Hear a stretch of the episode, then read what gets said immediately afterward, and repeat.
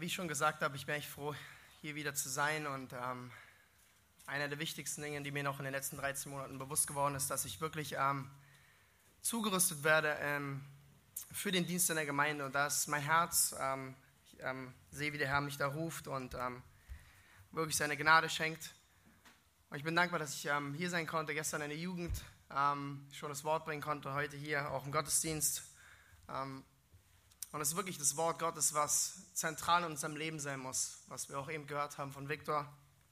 Und deswegen möchte ich euch einladen, eure Bibeln aufzuschlagen zu Psalm 15, den wir uns heute Morgen zusammen anschauen wollen. Und ähm, hier in diesem wirklich kurzen Psalm können wir trotzdem sehen, wie klar Gottes Wort ist, wie genau und wie praktisch Gott durch sein Wort in unser Leben spricht. So lass uns den Psalm 15 zusammen lesen. Ein Psalm Davids. Herr, wer darf weilen in deinem Zelt? Wer darf wohnen auf deinem heiligen Berg? Wer in Unschuld wandelt und Gerechtigkeit übt und die Wahrheit redet in seinem Herzen.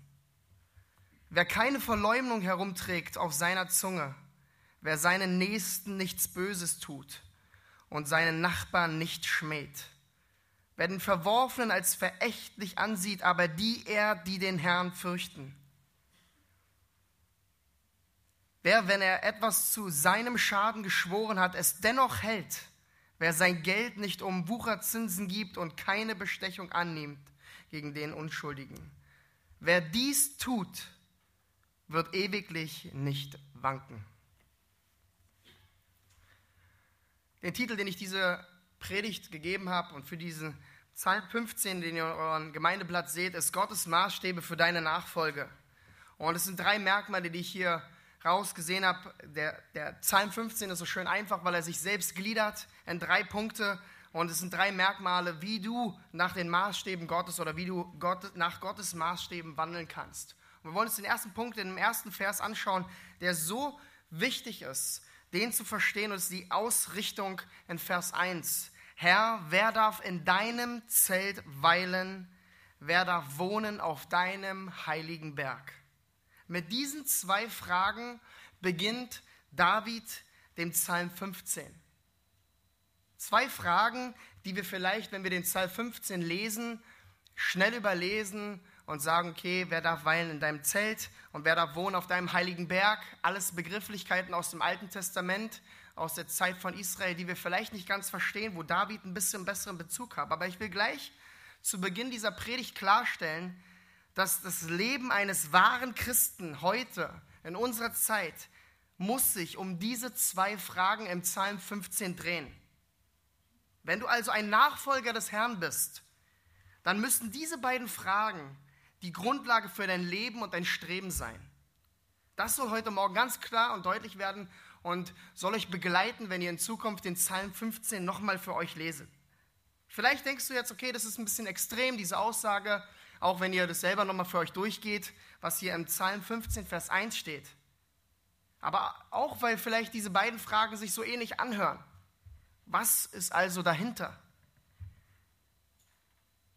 Und wenn wir uns diese angucken, diese, diesen Vers 1, und das ist eine Sache, die David ganz oft in seinen Psalmen macht. Er macht in Vers 1, macht er die Grundlage, macht er die Aussage, macht er die Frage und mit den restlichen Psalmen erklärt er sein Vers 1. So ein bisschen bei Psalm 23, wo er sagt, der Herr ist mein Hirte, mir wird nichts mangeln. Und dann erklärt er genau, wie er die, zu dieser Aussage gelangt ist. Und im Psalm 15 macht er das Gleiche. Er stellt zwei Fragen und mit dem restlichen Psalm erklärt er, was er in Vers 1 gemeint hat. Und die erste Frage hier in Vers 1, Herr, wer darf weilen oder wer darf weilen in deinem Zelt? Und dieses Weilen im Zelt des Herrn spricht von dem Finden des bleibenden Ortes Gottes. Es geht also um das Bestreben in deinem Leben, um den bleibenden Ort Gottes in deinem Leben zu finden. Dazu, dahin zu gelangen, wo der Herr ist, wo du Gemeinschaft mit dem Herrn hast. Und die zweite Frage, wer darf wohnen auf deinem heiligen Berg, spricht dann von dem Besitzen, den dauerhaften Wohnen und Bleiben in dieser Gegenwart Gottes und in der Gemeinschaft des Herrn. Es geht also in Psalm 15 hier in Vers 1 von dem Finden der Gemeinschaft Gottes und dann dem Dahingelangen und auch Bleiben, wo der Herr ist, in dieser Gegenwart. Und ganz wichtig, dieses zweimal wer, was David hier, sagt, David hier sagt, spricht auch von, wie die Person sein muss, die vor und mit Gott wandelt. Gott hat Maßstäbe für seine Nachfolger, bevor sie in seine Gegenwart treten, bevor sie mit ihm wandeln, während sie mit ihm wandeln, während sie auf dem Weg des Lebens sind. Herr, wer darf wandeln in deinem Zelt? Wer darf wohnen auf deinem heiligen Berg? Es ist die Frage, wie die Person sein muss, bevor sie in die Nähe Gottes tritt. Es sind die Maßstäbe Gottes für dein Leben als sein Nachfolger, damit du seinen Willen wirklich ausleben kannst. Dann ist es Gott, dem dein geistlicher Zustand extrem wichtig ist. Und ich gehe später bestimmt noch darauf ein, aber in 1 Samuel 16 ist es, glaube ich, wo ähm, Gott den Sohn Isai auswählt, David auswählt, wo er sagt, ähm, als Samuel die ganzen Söhne sieht, die anderen Söhne, sagt er zu ihm, schau nicht aufs Aussehen. Und er sagt nicht, schau nicht aufs Aussehen und er sagt auch nicht, Gott schaut nicht aufs Aussehen, sondern er sagt, Gott, ich schau niemals aufs Ansehen der Person, sondern Gott schaut immer aufs Herz. Da steht nicht nur nicht, sondern niemals. Und Gott ist unser geistlicher Zustand, wie wir vor ihn treten, extrem wichtig. Er hat Maßstäbe. Es sind diese beiden Fragen hier in Vers 1, die dein Leben ausmachen müssen, wenn du bekennst, dass du wahrer Christ bist. Wenn du ein Nachfolger von Christus bist, in deinem Leben ähm, muss es danach gehen, den Herrn zu finden, dahin zu gelangen, wo der Herr ist, jeden Tag und dann auch in dieser Gegenwart des Herrn zu bleiben. Das ist so wichtig, denn es gibt so viele Christen heutzutage, die die Nachfolge im Herrn viel zu leicht und zu locker nehmen, viel zu lässig sind, die keine Gemeinde dauerhaft besuchen die immer noch so wandeln wie die Welt, die nicht der Heiligung in ihrem Leben nachstreben, die es immer noch nicht verstanden haben, worum geht es, wenn du Christ bist. Es gibt so viele Menschen, die sich Christen nennen, ähm, aber vergessen oder nicht erkannt haben, dass Gott auch etwas von dir verlangt, wenn du dich Christ nennst. Dass Gott auch wirklich Maßstäbe hat in seinem Wort.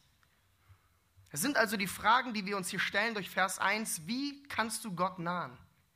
Wie du mit dem Allmächtigen tagtäglich begegnest und wie du vor dem Herrn wandelst jeden Tag in deinem Leben und dann auch, wie du bei ihm bleibst und wie er es in seinem Wort bestimmt hat. Und deswegen die Fragen für dich heute Morgen, stellst du dir diese zwei Fragen in Vers 1, wenn du jetzt nochmal die ganze Erklärung ähm, vor Augen nimmst, stellst du dir diese zwei Fragen jeden Tag in deinem Leben? Ist das dein Herzensverlangen, den Herrn zu finden und beim Herrn zu bleiben? Jeden Tag, in jeder Situation? Ist es dein Verlangen, nach den Maßstäben Gottes zu wandeln, so wie sein Wort es sagt? Und nicht nur, wie du es selber dir ausgedacht hast oder die anderen es gesagt haben? Und wir alle kennen doch immer wieder die Zeiten, wo es nicht all unser Verlangen ist, ist nicht wahr? Wir alle haben immer wieder Tage, Momente, vielleicht auch Wochen, wo wir nicht so streben. Und deswegen haben wir das Wort Gottes, haben wir dem Psalm 15 zum Beispiel heute Morgen, der uns Antwort gibt, wie wir nach den Maßstäben Gottes wandeln können, jeden Tag. Aber vielleicht gibt es unter euch auch die, die nah beim Herrn wandeln, die dem Herrn nachstreben, die ihm sein Leben ganz gegeben haben. Auch für euch heute Morgen zeigt dieser Psalm 15, wie du weiterhin nah beim Herrn bleibst, wie du weiterhin seine Maßstäbe, die er für dich in seinem Wort aufgesetzt hast, nachfolgst und ganz dem Herrn dein Leben gibst. Vers 1 nochmal, Herr, wer darf weilen in deinem Zelt? Wer darf wohnen auf deinem heiligen Berg? Und es ist ganz wichtig, dass wir verstehen, David spricht hier nicht davon, was du tun musst, damit du errettet wirst. Oder was du tun musst, damit du weiter in deiner Errettung jeden Tag dir erkaufst oder weiterhin die, die Errettung verdienst. Das will David nicht sagen, sondern es geht darum, dass, dass du verstehst, dass du einzig und alleine aus Gnade errettet bist, aus der Gnade Gottes. Aber gerechtfertigt sein durch die Gnade des Herrn muss einen Christen in seinem Leben zur Heiligung führen. Das muss die Ausrichtung von jedem Christen sein, der zum Herrn gekommen ist, den Herrn gefunden hat in seinem Leben, dass er dann den nächsten Schritt macht und sagt, Herr, ich will dir folgen und zeig mir, wie ich das tun kann. Zeig mir, wie ich die leben kann, wie es dir gefällt, wie es dein Wort gesagt hat. Und 3. Mose 11, Vers 45 sagt, so sollt ihr heilig sein, denn ich bin heilig. Es ist das Streben, was Gott von uns verlangt. Und wir alle wissen, dass wir es nicht schaffen, in diesem Leben auf dieser Erde heilig zu sein. Aber trotzdem sagt Gott zu uns, wir sollen heilig sein. Es soll unser Bestreben sein, unsere Ausrichtung. Und der Herr ist es durch seinen Geist, der in uns wirkt jeden Tag, der es möglich macht, damit wir dieses Streben haben. Denn aus uns heraus können wir nichts. Aber du musst dich auch jeden Tag neben dem Geist und des Wirken des Geistes auch ganz hingeben. Du bist auch für, äh, gefragt, jeden Tag dich ganz hinzugeben und zu sagen, Herr, nimm mich ganz. Ich will dir gehorchen, ich will dir folgen. Es ist das Finden von der Gegenwart Gottes in deinem Leben und es ist das Bleiben bei ihm, aber allein nach seinen Maßstäben. Denn Gott ist es wichtig, wie die Seinen vor ihm wandeln und mit ihm wandeln. Und es ist das Streben nach Heiligung, was unser Leben ausmachen muss, als ein Leben, das fernbleibt von Sünde. Aber noch viel mehr, es ist das Leben in absoluten Gehorsam zum Herrn. Und das ist so, was der christliche Glaube ist, oder? Er ist aktiv, er zeigt sich. Christen verstecken sich nicht. Und es wurde mir auch im Gemeindeseminar nochmal klar. Warum versammeln wir uns als Gemeinde, um zu leuchten? Wir kommen hier nicht zusammen, um einfach die Zeit zu füllen, sondern die Gemeinde ist dazu da, damit wir zugerüstet werden, um rauszugehen, um Leute zu Jüngern zu machen, zu Jüngern des Herrn. Der christliche Glaube ist aktiv, er zeigt sich in Frucht, in deinem Leben, in dem Leben der Gemeinde. Hat schon Jakobus gesagt in seinem Brief, er sagt, Glaube ohne Werke ist tot. Wahrer, aktiver Glaube zeigt sich. Man lebt aus, was man glaubt, wovon man überzeugt ist. Und das wird so deutlich in diesem Psalm hier, in Psalm 15, besonders wenn wir uns die vielen Verben anschauen. Lasst uns kurz nochmal durch die anderen vier Verse ähm, ähm, durchgehen. Er sagt immer wieder, wandelt, übt. Er sagt, tut. Wer keine Verleumdung rumträgt nichts Böses tut, verächtlich ansieht und so weiter. Er sagt immer wieder, was wir tun müssen, wenn wir dem Herrn nachfolgen. David spricht davon, was ein Christ tun muss. Ein Nachfolger Gottes, um nach seinen nach ähm, Maßstäben zu wandeln. Und doch dürfen wir bei all diesen Anforderungen, was wir tun müssen, jeden Tag nicht vergessen, dass jedes einzelne Werk an unseres Lebens von Gott abhängig ist und durch Gottes Gnade gewirkt wurde. Es sind nicht wir. Ich muss immer wieder daran denken, wie ein Prediger mal gesagt hat, alles Gute, was wir bewirken in unserem Leben, ist Gott und Gott allein. Und alles Schlechte, was wir bewirken, ist unsere sündige Natur. Also alles Gute, was wir bewirken und auch was David hier darstellt in diesem Psalm, ist Gott gewirkt durch seinen Geist, aber auch durch deine Hingabe. Und in diesem Spannungsfeld leben wir Christen. Diesem Streben nach dem Herrn mit unserer sündigen Natur, aber alles durch die Gnade des Herrn. Philippa 2, Vers 12 und 13 sagt, bewirkt euer Heil mit Furcht und Zittern, bewirkt euer Heil. Und dann sagt er, denn Gott ist es, der in euch wirkt, sowohl das Wollen als auch das Wirken zu seinem Wohlgefallen. Es sind diese beiden Dinge, die zusammenwirken, du und Gott, aber zuerst Gott, aber du bist auch gefragt. Und es ist so wichtig, dass wir es verstehen. Beides zusammen ist notwendig, Glaube und Werke. Und das macht David hier deutlich mit sechs Doppelpunkten, wenn wir durch die Verse 2 bis 5 gehen. Er hat immer Doppelpunkte, wie er uns zeigen will, was sind die Maßstäbe Gottes. Er zeigt uns erst in Vers 2 drei positive, dann zeigt er uns drei negative, wieder zwei positive und wieder zwei negative. Und so in diesem poetischen Stil der Psalmen, wie wir es immer wieder finden, im Parallelismus, mit dem David hier uns die Bedingung zeigen will, wie wir den Herrn nachfolgen können.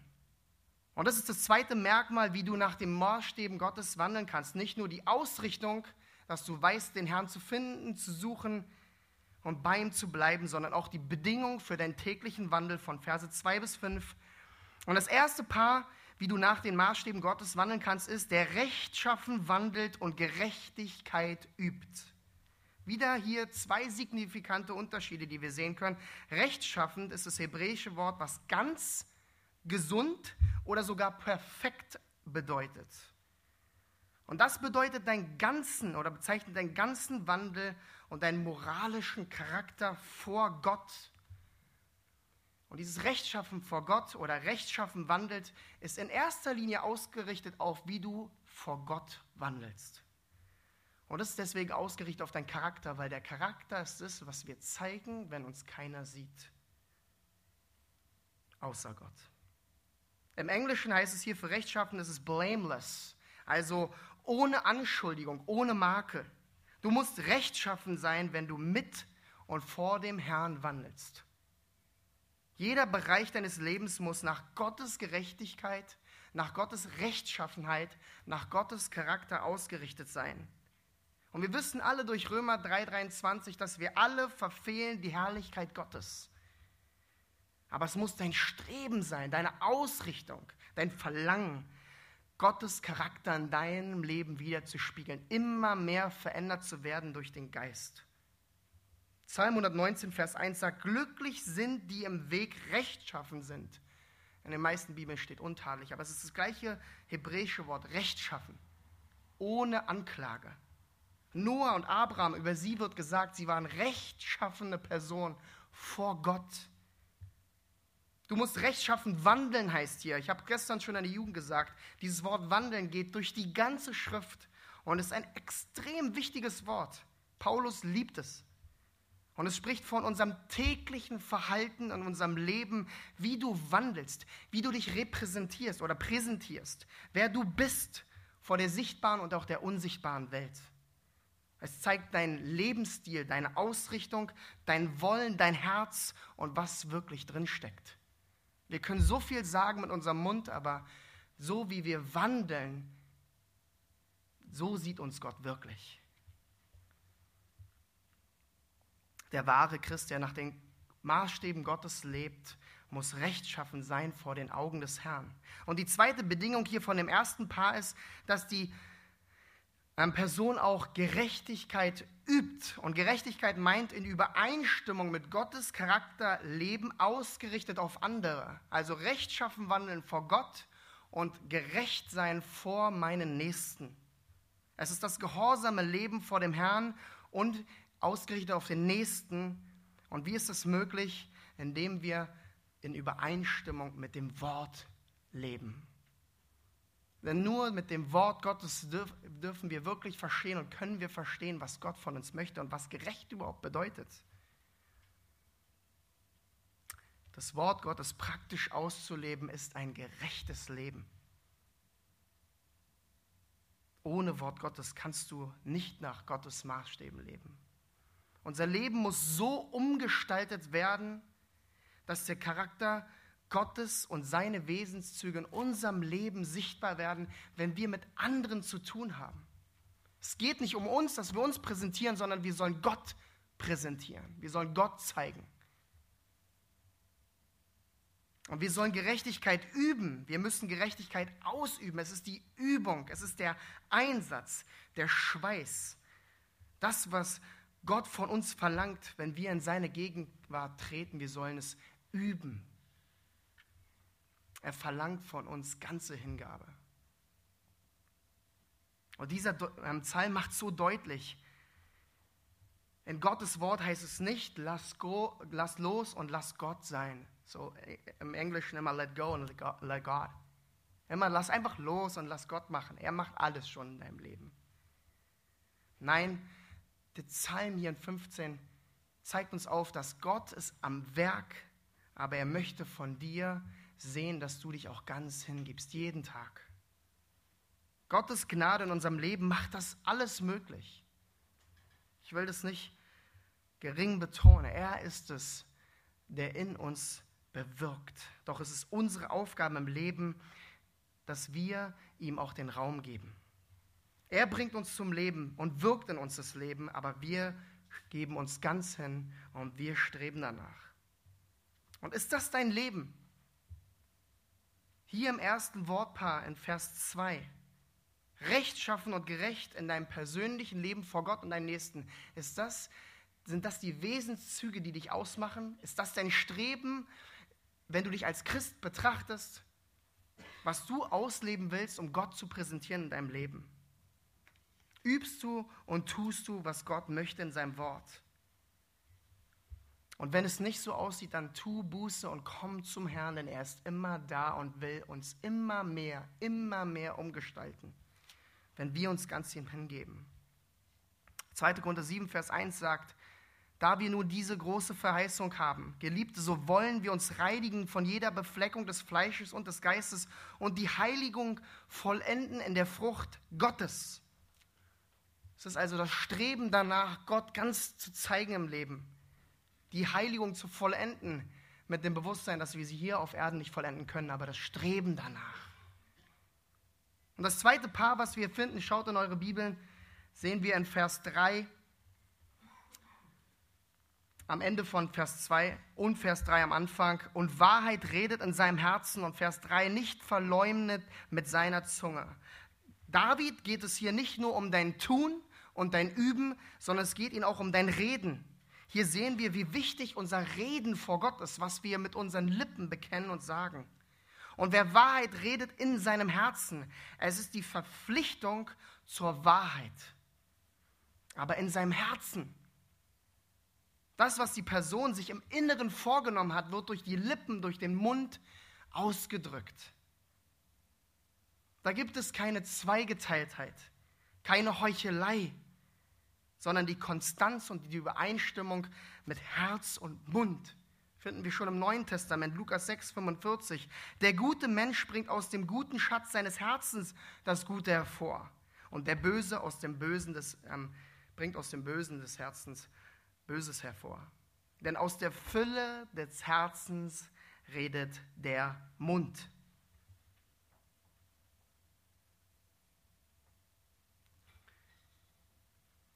Die Frage ist, wie können wir die Wahrheit reden in unserem Herzen? Was ist Wahrheit? Und es ist einzig und allein, und kommen wir wieder zurück durch das Wort Gottes. Wenn die Schrift tagtäglich zu uns spricht, zu unserem Herzen, zu unserem Inneren, dann wird unser Herz gefüllt. Nur wenn das Wort sich in unser Herz die ganze Zeit einprägt, ist unser Herz voll. Und wir können uns fragen, ich muss immer wieder auch da an Christian denken, beim Seelsorgkurs sagt er Garbage in, Garbage out. Mit was wir uns füllen, kommt auch wieder raus. Und wenn die Wahrheit in deinem Herzen ist, dann sprichst du die Wahrheit zu deinem Herzen, dann sprich die Wahrheit aus deinem Mund. Und Gottes Wort muss präsent sein in unserem Herzen. Und dann wird sie auch präsent sein in unserem Mund, in unserem Reden, in allen Dingen, was wir tun. Diese Person also, die nach Gottes Maßstäben wandelt, sagt nicht zu dem einen das und zu dem anderen das. Sie redet nicht, um Menschen zu gefallen oder um sich aufzublähen, um sich selbst zu präsentieren, sondern sie redet die Wahrheit in ihrem Herzen, in der Schaltzentrale des Lebens, von dem alles ausgeht. Dein Wandel, dein Tun und auch dein Reden. Und wandeln, üben, äh, üben und reden hier, die wir in Vers 1 und 2 sehen, jetzt komme ich zurück zum Grammatikunterricht, was wir gestern schon in der Jugend hatten, sind Partizipien. Und Partizipien, die Jugend weiß es äh, mittlerweile auswendig, Partizipien sind Worte in der Schrift, die einen andauernden, fortlaufenden Prozess zeigen. David sagt nicht, wir sollen nächste Woche die Wahrheit reden oder nur für nächsten Monat oder nur für einen bestimmten Abschnitt unseres Lebens, wo wir uns so fühlen, sondern er sagt, dass wir fortlaufend, wiederholt die Wahrheit reden müssen, Gerechtigkeit üben, tun als ein Prozess von unserem Leben, wo wir wachsen, wo wir Gott immer ähnlicher werden. Und es ist doch so schön, dass wir durch diese Partizipien, durch diese Grammatik sehen können, wie Gott uns in einem Prozess halten will. Er verlangt von keinem Christen, wenn er zum Glauben kommt, dass er perfekt ist, sondern er will dich formen. Er will dir zeigen, ich habe einen Prozess mit dir vor. Gib dich mir hin und du wirst den Prozess, diesen fortlaufenden Prozess in deinem Leben sehen. Aber David geht hier ähm, weiter, indem er den negativen Aspekt noch zeigt. In Vers 3, nicht verleumdet mit seiner Zunge. Und Verleumdung geht immer gegen meine nächste Person. Gegen das Ansehen, wer er ist, gegen das Verunstalten oder Herunterreden. Und der Teufel wird als der Verleumner genannt. Also jeder, der andere verleumdet, ist dem Teufel extrem ähnlich in seinem Wesen. Aber Christen sollen nicht doppelzüngig sein. Gott hasst die Menschen, die eine Sache reden und das andere tun, die über die anderen schlecht reden. Das sehen wir im Alten Testament, wenn wir die Priester Maleachi sehen und im ganzen Alten Testament. Wir sehen die Pharisäer im Neuen Testament. Gott hasst die Menschen, die falsch reden, andere verleumden, die mit ihrem Mund nicht Gott ehren. Und Epheser 4,29 sagt, kein faules Wort komme aus eurem Mund, sondern nur eins, das gut ist zur notwendigen Erbauung, damit es den Hörenden Gnade gebe. Unser Mund ist so wichtig. Wir müssen die Wahrheit sprechen in unserem Herzen, dass die Person, dass wir als Person Gott verherrlichen und seine Wesenszüge widerspiegeln, denn er ist die Wahrheit. Gott fordert uns auf in seinem Wort, dass wir nicht mit unserem Mund straucheln. Jakobus 3, Vers 2 sagt es auch, wenn jemand nicht im Wort, also in dem, was er spricht, strauchelt, der ist ein vollkommener Mann, fähig auch den ganzen Leib zu zügeln. Und wie oft können wir in unser Leben schauen und müssen noch Buße tun und sollten Buße tun für die Verfehlung unseres Mundes. Jakobus 3,9 sagt, mit, dem, mit ihr, mit dem Mund preisen wir den Herrn und Vater. Und mit ihr fluchen wir den Menschen, der noch nach, nach dem Bild Gottes geschaffen worden ist. Also wer in Gottes Gegenwart wandeln will in seiner Nähe, der muss in Wahrheit wandeln und alle Unwahrheit ablegen. Und das dritte Paar, was wir sehen in Vers 3, ist, kein Übel tut seinem Gefährten und keine Schmähung bringt auf seinen Nächsten. Zweimal sehen wir hier dieses kein, diese Doppelnegativ, was uns klar und deutlich aufzeigen sollen, was wir nicht tun sollen. Gott sagt uns immer wieder in seinem Wort, was wir tun sollen und was wir nicht tun sollen. Immer diese Gegensätze, damit wir es ganz verstehen. Weil wir ganz, ganz oft nicht verstehen, was soll ich jetzt tun, was soll ich nicht tun. Nein, Gottes Wort ist so klar. Übel spricht von jeder, Übel spricht von jeder sündigen Handlung gegen meinen Nächsten. Und sündige Menschen, die in der Welt noch leben, haben kein Skrupel und keine Zurückhaltung, gegen seinen Nächsten zu handeln. Aber wir als Nachfolger des Herrn sollen kein Übel tun, gegen niemanden. Und keine Schmähung bringt auf den Nächsten, heißt es hier, wir lästern nicht über andere oder machen uns über sie lustig, sondern wir wie wir es vorher gesehen haben in Epheser 4, wir reden Dinge, die zur Erbauung dienen. Ich habe mal eine Definition über Lästerung vor einigen Jahren gehört, die sich eingeprägt hat, ist, Lästerung ist alle Rede über eine andere Person, die nicht zur Förderung ist. Fand ich sehr radikal damals, aber ich habe darüber nachgedacht und prüft euch selbst, ob diese Aussage wahr ist. Alle Rede, die nicht zur Förderung der anderen Person dient. Personen in der Nachfolge des Herrn sollen den Nächsten, den Freund besser machen als sich selbst und nicht schlechter. Es ist ein Leben nach den Prinzipien aus 1. Korinther 13, wo Paulus direkt zur Gemeinde spricht, wie wir uns untereinander verhalten sollen. Und Vers 7 sagt, die Liebe erträgt alles, sie glaubt alles, sie hofft alles, sie erduldet alles. Es ist die Liebe, die wir praktisch ausleben untereinander und unserem Nächsten gegenüber, damit wir Gottes Wesenszüge in unserem Leben ausleben. Und das ist die Person Gottes, die nach seiner Gegenwart strebt, sie findet, dort bleibt und nach den Maßstäben Gottes lebt. Und das vierte Paar hier in Vers 4 sehen wir, schaut hin, in dessen Augen der Verworfene verachtet ist, der aber die ehrt, die den Herrn fürchten. Man versteht es erst nicht so ganz, was will David hier sagen, in dessen Augen der Verworfene verachtet ist.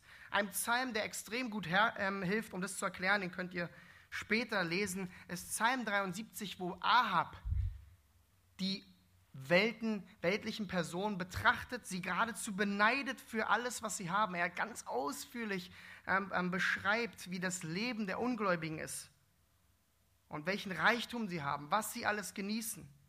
Und dann kommt er am Ende vom Psalm, kommt er in das Haus Gottes, hört das Wort Gottes und bekommt die ewige Perspektive und sieht den Ausgang der Ungläubigen.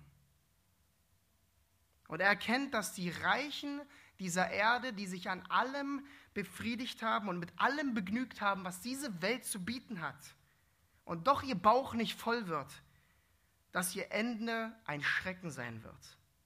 Und das erkannte Ahab und dann sagt er in Versen 25 und 26, außer dir, also Gott, habe ich an nichts gefallen auf der Erde. Mag auch mein Leib und mein Herz vergehen, mein Herzensfels und mein Teil ist Gott auf ewig. Also was meint ähm, David hier? David lä äh, lädt jetzt hier nicht ein, dass wir auf die ähm, Ungläubigen runterschauen sollen. Dass wir über sie lästern sollen oder abfällig sein sollen, weil wir sind auch aus Gnade errettet. Wir sind nur im Licht, weil Gott Gnade mit uns hatte. Aber David geht es darum, dass wir den Lebensstil der Ungläubigen ablehnen und verachten sollen. All das sündige und sinnlose Verhalten, was wir früher gelebt haben, wo wir umgekehrt sind, wo wir auch mal besonders, als wir uns für den Herrn bekehrt haben und auch in der, Buß, äh, in der Taufe, als wir Buße getan haben, bekannt haben, dass wir von all dem Nutzlosen, Sinnlosen von früher Abstand genommen haben, den sollen wir nicht mehr hinterher schauen und es beneiden in unserem Leben heute.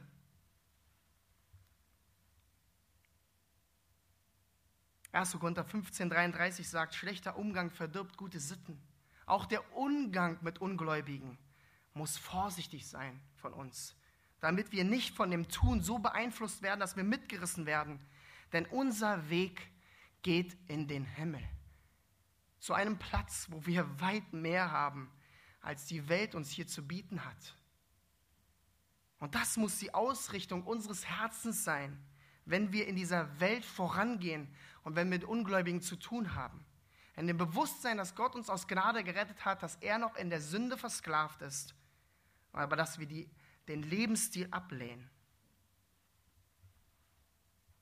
Und mir hat auch geholfen, wie es, wie es ähm, an der Stelle stand, die ich vorher gelesen habe, dass auch dieser Ungläubige nach dem Bild Gottes geschaffen ist. Aber dieses Bildnis wurde so verunstaltet von der Sünde, und kann nur wiederhergestellt werden durch Christi Blut und sein Vergebungswerk. Er ist auch im Bild Gottes geschaffen.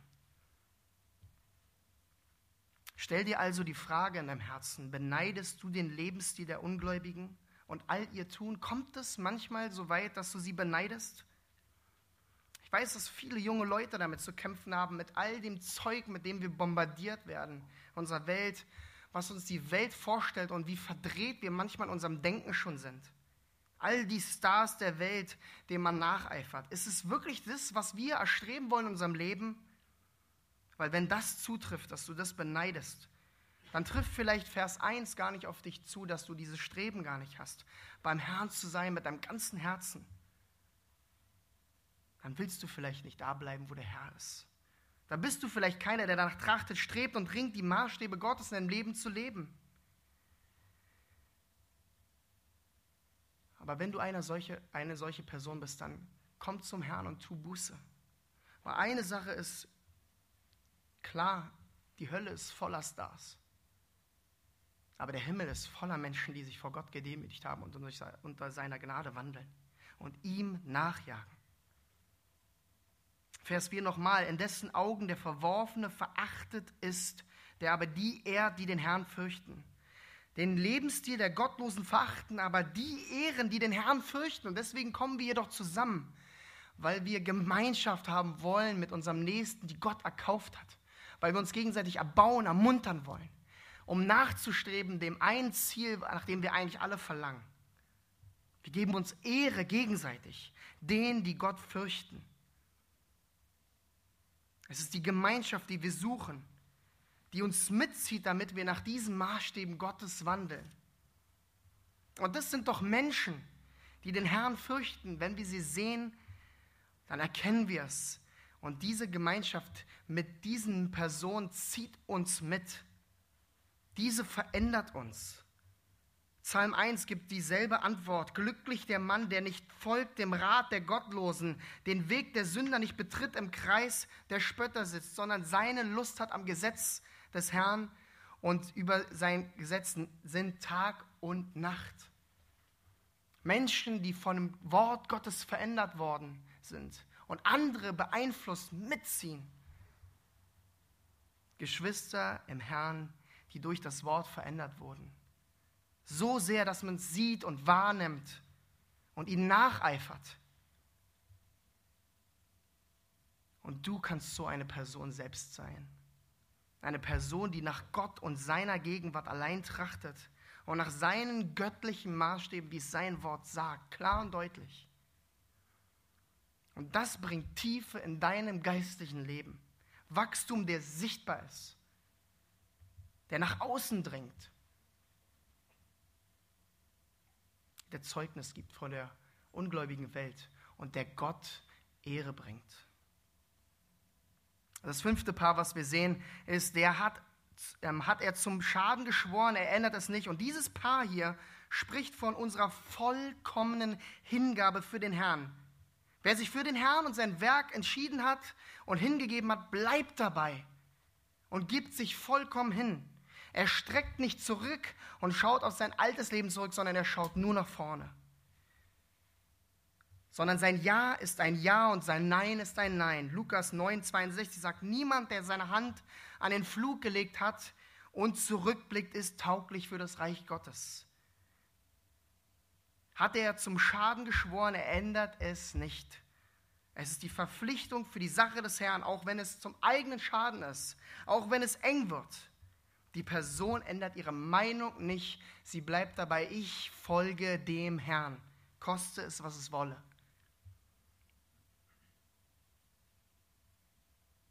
Er ist nicht wie die, wenn es schwer wird, dass er dann zurückschreckt oder den Herrn vor seinen Freunden nicht bekennt, nur weil es jetzt vielleicht peinlich wird.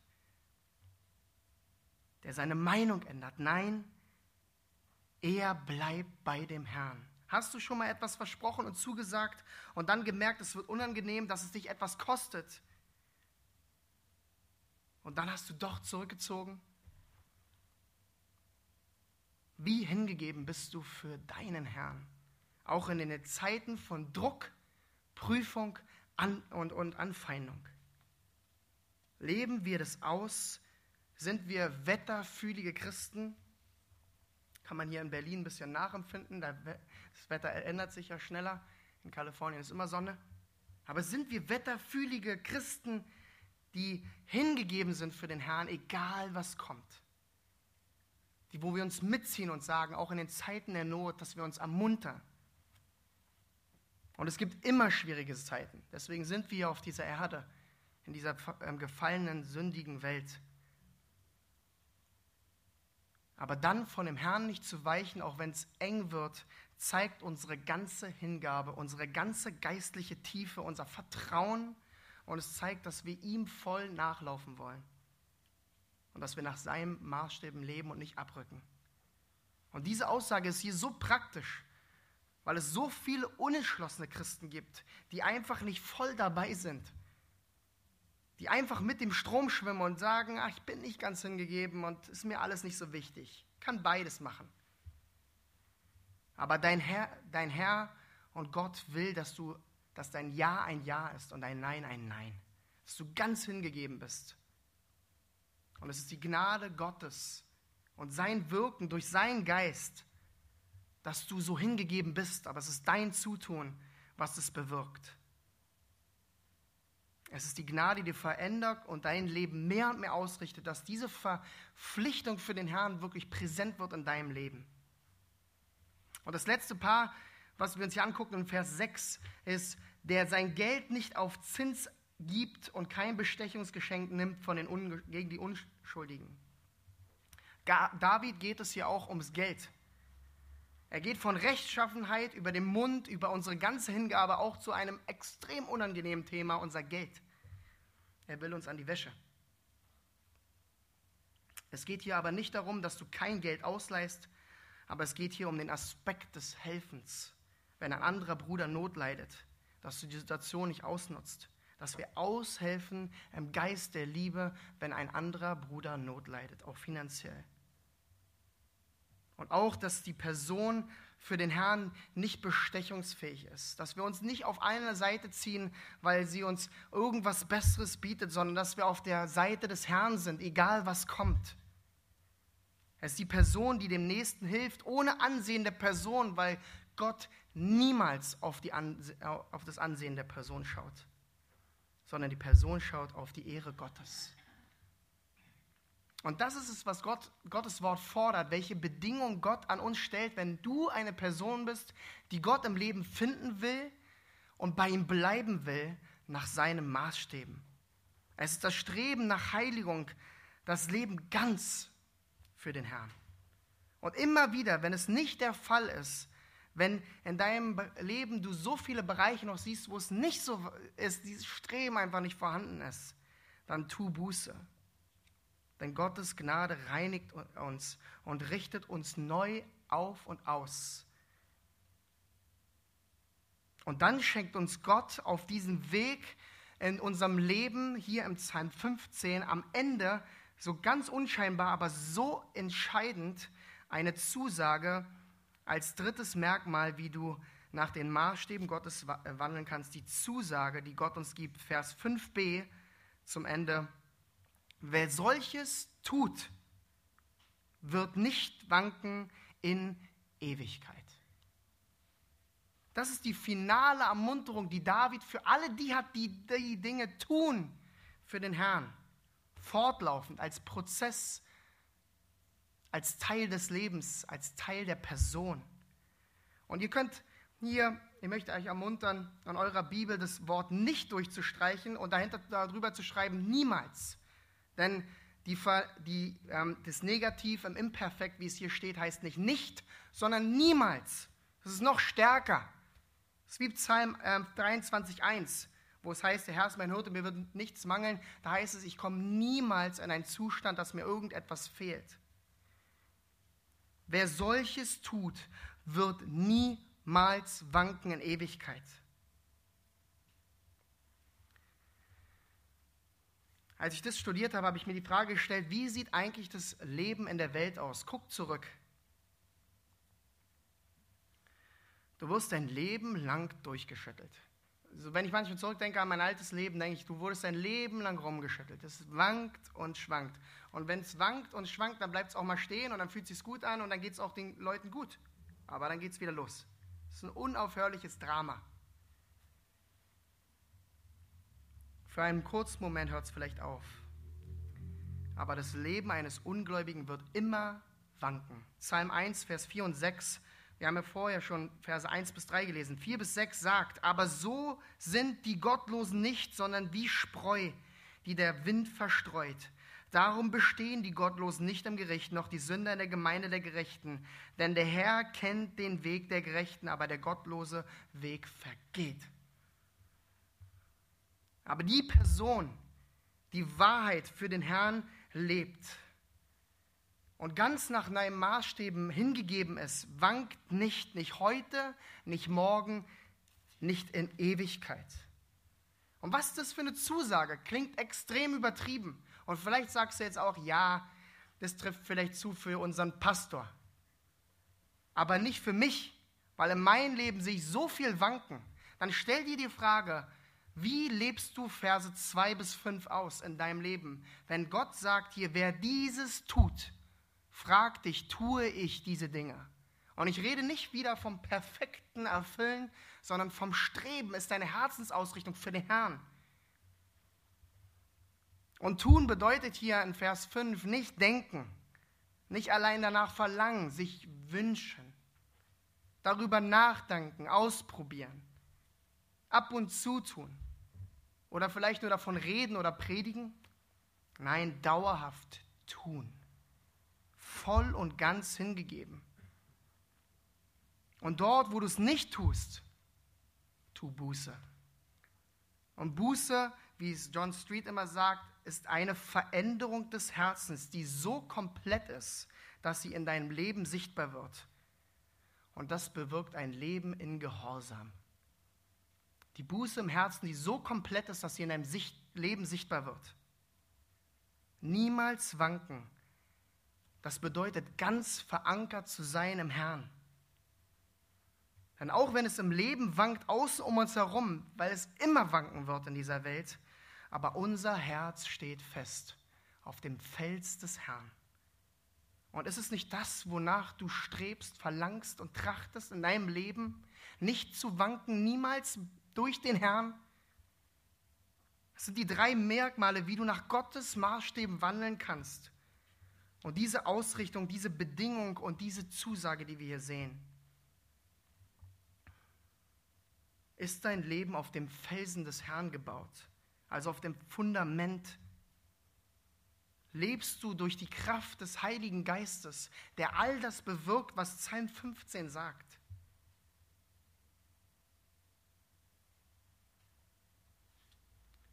Und eine weitere Frage an euch. Wer von euch kann all das, was wir gehört haben, 24 Stunden am Tag, sieben Tage die Woche ausleben? Vielleicht sagen die meisten wieder nur, nur der Pastor aber auch nicht der. Wir alle leben gleichzeitig unter der Gnade. Und deswegen sind wir so dankbar, wenn wir diesen Psalm 15 lesen und diese ganzen Dinge, die wir tun sollen. Und die ganze Zeit kriegen wir nur gesagt, was wir tun sollen. Und deswegen macht es uns so dankbar, dass wir auf den Herrn schauen können und sagen können, Herr, bewirke du in mir, weil ich will, dass du es in mir bewirkst. Und es führt uns zum Herrn und seiner Langmut, weil wir es immer noch nicht tun. Immer noch nicht. Auch wenn wir es immer wieder hören. Wir tun es nicht. Aber wir können uns dem Herrn hingeben, wir können uns ermuntern gegenseitig, dass der Herr mehr und mehr das bewirkt als Prozess in unserem Leben. Und wenn der Herr will, dass wir nach seinen Maßstäben leben, dann wird auch der Herr in dir bewirken durch seinen Geist, dass du es wirklich tust. Und siehst du das auf deinem Weg im Herrn? Siehst du dich als Person, die Gott ganz nacheifert, ganz hingegeben ist? Nimm dir diesen Psalm als Leitlinie für dein Leben und auch den Rest der Schrift. David ist so praktisch hier, was es bedeutet, in der Nachfolge des Herrn zu wandeln nach seinen Maßstäben. Und all das ist notwendig, damit wir bei dem Herrn bleiben, nicht heute, nicht morgen, sondern in Ewigkeit. Wenn es aber nicht dein Leben ausmacht, dann will ich dich aufrufen, tu Buße, geh auf die Knie, begib dich in die Gegenwart des Herrn der einzige Ort, wo wirklich Ruhe herrscht. Sprich mit den Pastoren der Gemeinde.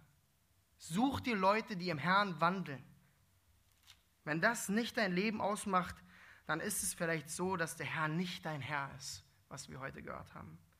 Aber dann ist trotzdem die Gnade nicht zu spät und er ist da und bereit, um dich zu retten. Gott schenkt Gnade und Erlösung er allein und nichts anderes in dieser Welt. Es ist die Ausrichtung auf den Herrn, ihn allein zu finden, bei ihm zu bleiben. Es sind die Bedingungen, die Maßstäbe Gottes für dein Leben und vor seinem Angesicht zu wandeln. Und es ist auch die Zusage Gottes, die uns führt, lenkt und leitet jeden Tag. Und es ist der, die Zusage Gottes, die uns in diese ewige Welt führt, in der Präsenz, in der Gegenwart des Herrn, auf immer da, wo wir dann leben zu seiner Ehre und die Dankbarkeit überquellt. Amen. Lass uns aufstehen und lass mich noch zum Abschluss beten.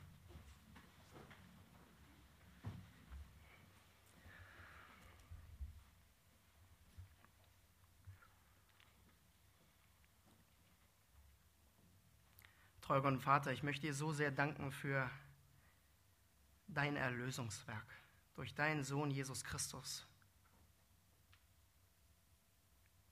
Was du gewirkt hast vor über 2000 Jahren am Kreuz, Herr, ist so groß, dass wir es nicht verstehen. Und doch dürfen wir so dankbar auf unser Leben schauen, wenn wir bekennen, dass wir an dich glauben und dass dieses Werk für uns gültig ist. Und wir dürfen sehen, wie du uns erkauft und errettet hast. Du hast uns aus dem Tod in den ins Licht gebracht und ins Leben.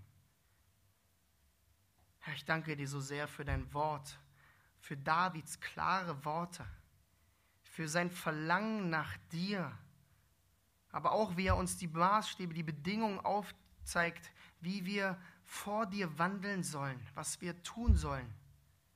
Und Herr, du sagst uns, was wir tun sollen. Und du möchtest, dass wir es tun. Und du wirkst in uns, dass wir es tun.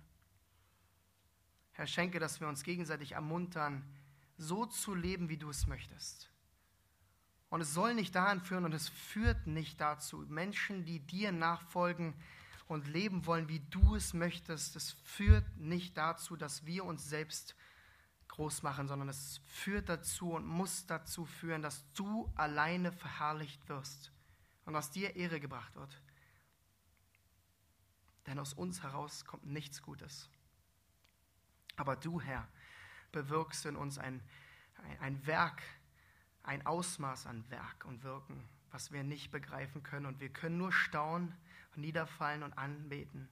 Schenke, dass es uns verändert, was dein Wort uns sagt, jeden Tag. Und da, wo es immer noch nicht der Fall ist, dass wir Veränderung in unserem Leben bewirkt haben, dass wir auf die Knie gehen und dir die Ehre geben. Dass wir dir uns anbefehlen, dass wir Buße tun, dass wir uns so verändern lassen, dass es sichtbar wird in unserem Leben, dass wir ein Leben in Gehorsam führen für dich und streben und trachten dir alleine nach.